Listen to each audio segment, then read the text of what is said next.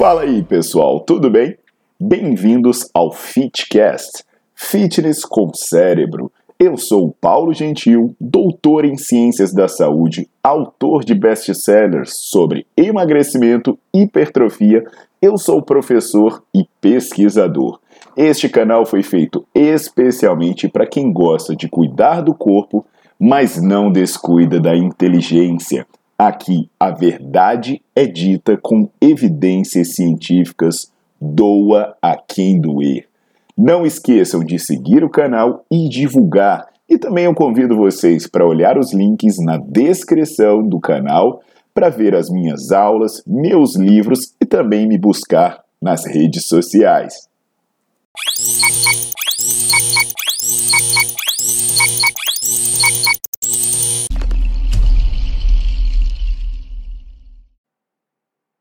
Fala aí galera, tudo bem? Hoje eu vou atender muitos pedidos que me fazem.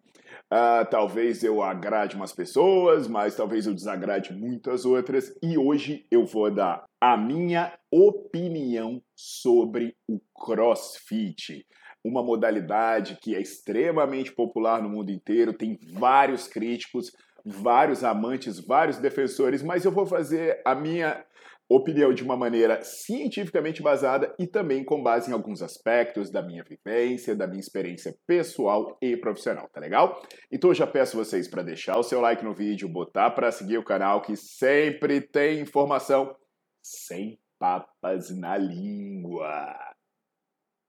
Então, pessoal, olha, é, para falar sobre CrossFit, a gente precisa separar em dois momentos históricos que é o momento da sua criação e o momento da sua evolução.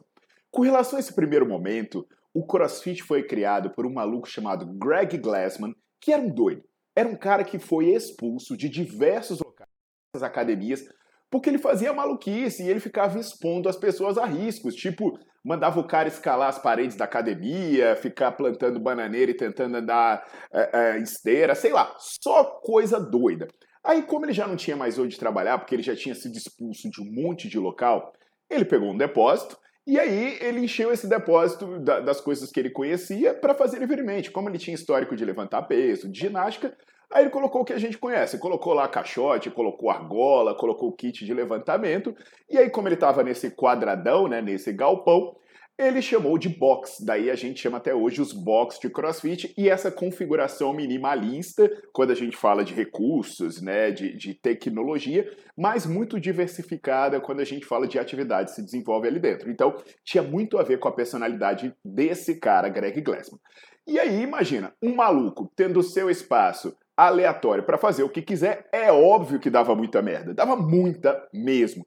E como é que ele lidava com os problemas, com as lesões? Ele tinha frases fabulosas como: Se você não está confortável com a ideia de cair de argolas e quebrar o pescoço, você não é bem-vindo entre nós. Isso pode te matar. Eu sempre fui sincero em relação a isso. Nossa terapia para lesões é cala a boca e treina. Inclusive, né, turma, os mascotes do CrossFit iniciais, os principais mascotes, eram palhaços, o que é muito sugestivo, né? Por exemplo, tinha o Puck, que era um palhaço todo detonado, um palhaço vomitando, e atrás dele você vê uma argola, você vê um kit de levantamento de peso, o cara arrepiado, tonto, vomitando. Tinha também o Uncle Rabido, ou Tio Rápido, que é um palhaço destruído, um palhaço fazendo hemodiálise cheio de lesão e simplesmente é, é, cagando seus órgãos, seu intestino, seus órgãos caídos pelo chão numa poça de sangue. Sinceramente, porra, você quer que o negócio que começou com um maluco, que tem esse tipo de mascote, que valoriza esse tipo de coisa, seja algo bacana, tenha algo que tenha futuro, então a primeira fase do CrossFit foi um problema muito sério. Mas aí veio a segunda fase. Quando as pessoas compraram a ideia, elas começaram a montar, a gostar da ideia de fazer esse tipo de treino e elas começaram a evitar os problemas, começaram a ajustar as coisas. E aqui devemos destacar especialmente os brasileiros. Esse porra devia dormir enrolado numa bandeira do Brasil, velho. Que se não fosse os bons profissionais, hoje em dia crossfit ia ser crime, ia estar no código penal. Tanto que se você olhar a qualidade de muitos exercícios básicos no crossfit, como agachamento e levantamento terra, você vai ver que eles não perdem nada para musculação. Em alguns casos, eles são até melhor do que na musculação. É porque, pelo menos no crossfit, não tem, né? Glúteo caneleira, cadeira adutora, abdutora, sapinho, cupino, essas merda, né? Então, como tudo na vida, o crossfit tem a ver com quem faz e tem a ver com quem ensina. Aliás, a musculação é a mesma coisa, né? Tem aquela primeira fase dos doidos que faziam um monte de bosta e a segunda dos estudiosos. Inclusive, assim como no crossfit, na musculação ainda tem os, os, os idiotas que estão na pré-histórica fazendo um monte de bobagem. Basta você ver aqui no YouTube o que está acontecendo. Então vamos aos fatos, né? É, por que, que eu falo vamos aos fatos? Porque falar de atividade física ganha conotação emocional. Alguns encaram que a discussão da atividade física é como política, outros ah, encaram que é como torcer para um time, outros até acham que isso é religião. Mas a análise sobre isso, inclusive sobre o crossfit, ela tem que ser na medida do possível baseada em critérios objetivos e ser desprovida de paixões. O que, que é essencialmente essa modalidade? Ela tem treinos muito diversificados e normalmente ela induz a superação, induzindo esforços máximos, a pessoa fazer o máximo que ela consegue. E, e isso tem seus problemas e suas vantagens. Por exemplo, como problema, né? Você pensa em agachamento, levantamento terra, arremesso, arranque.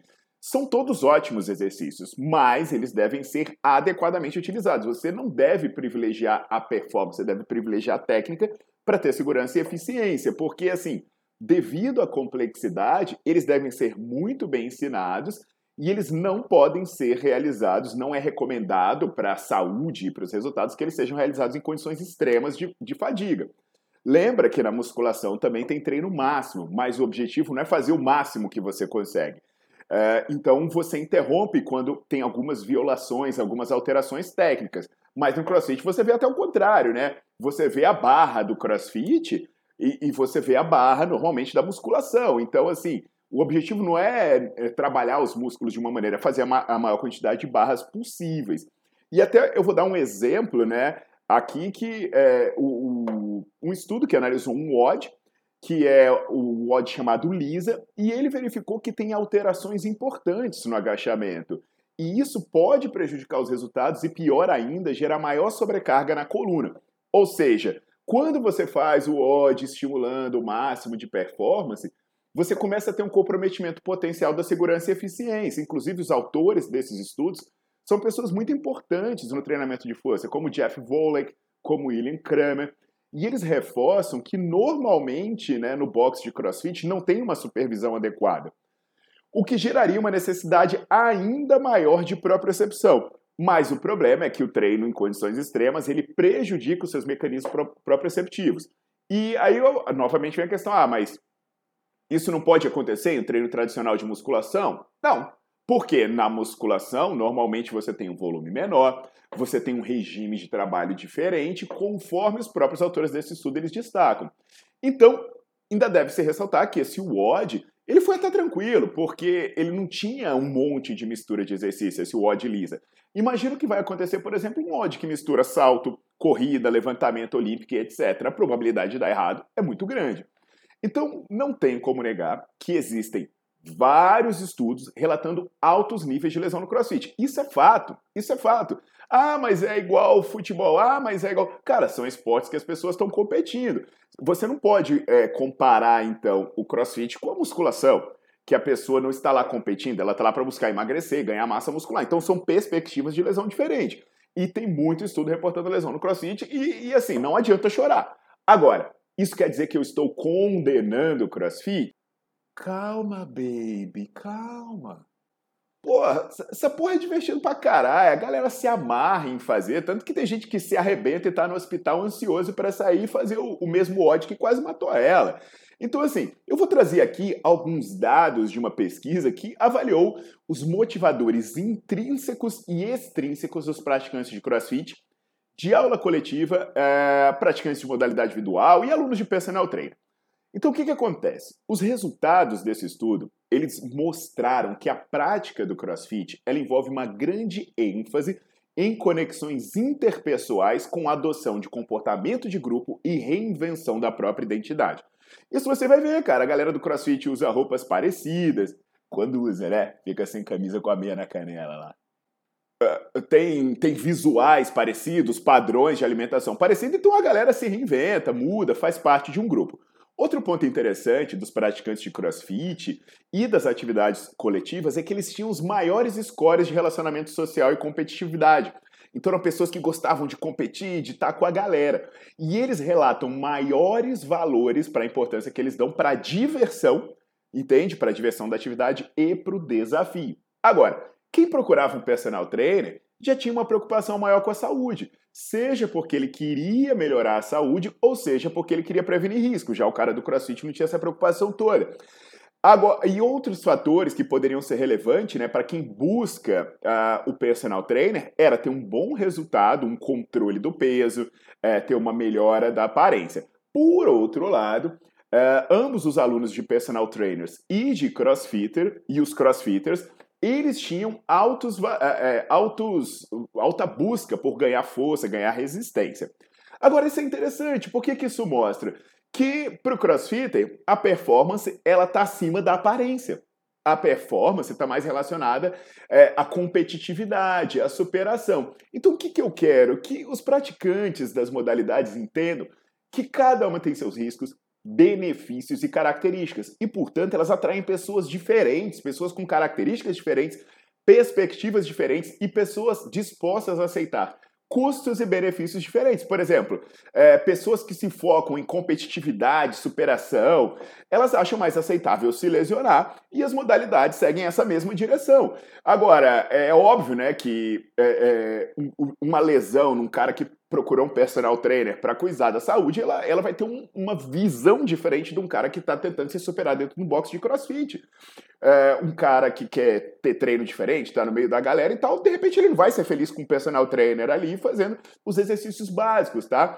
E claro que as modalidades podem ser adaptadas, claro. Mas isso vai descaracterizar essas modalidades completamente, né? Inclusive, tem muita gente fazendo crossfit na musculação. O cara vai para a sala de musculação e quer fazer treino diferentão. Aí tu vê o aluno pulando caixa, ficando em cima de bozu, correndo. Pô, quer fazer isso? Vai pro crossfit. E da mesma forma você vê gente fazendo musculação no crossfit. A pessoa vai lá no crossfit, aí ela vai lá 3 de 10 no agachamento. Pô, beleza. Então cadê a competitividade, a superação, tudo que é inerente à modalidade? Caramba, então vai fazer isso na sala de musculação.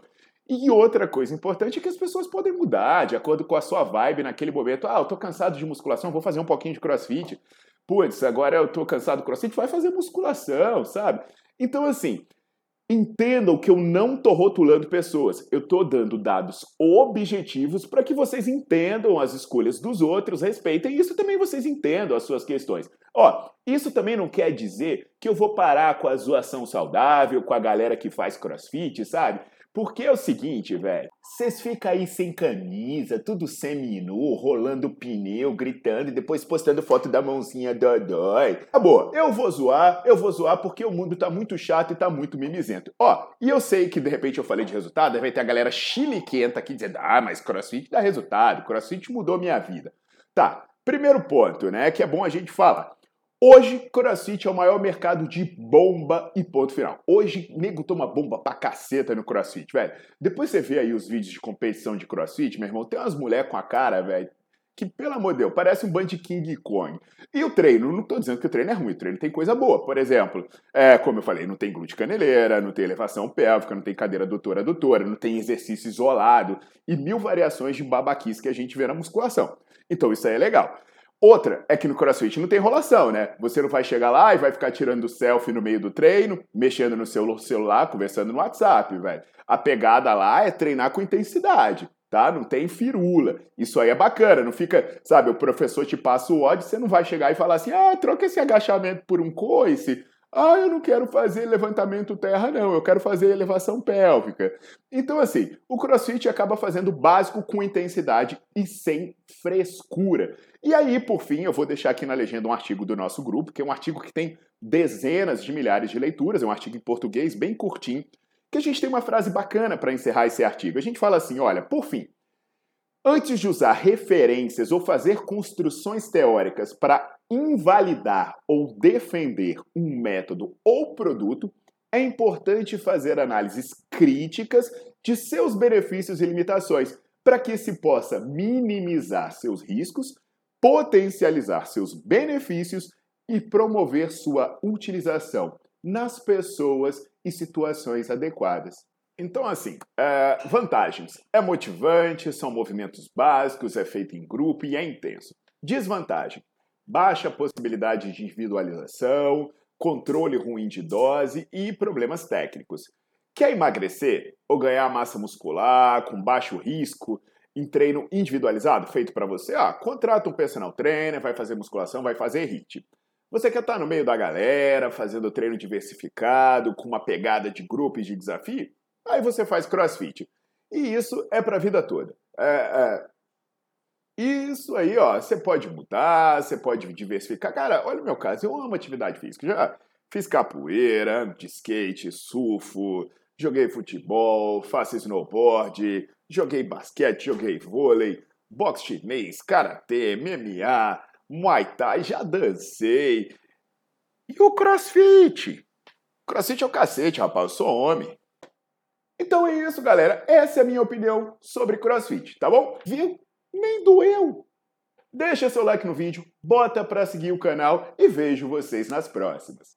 Opa, opa, opa, ó, ó, ó. Lembrando que quem gosta de estudar, quem quer prescrever treino de maneira cientificamente embasada, assina o Nerdflix. Menos de um real por dia e você tem mais de 100 aulas e milhares de artigos científicos.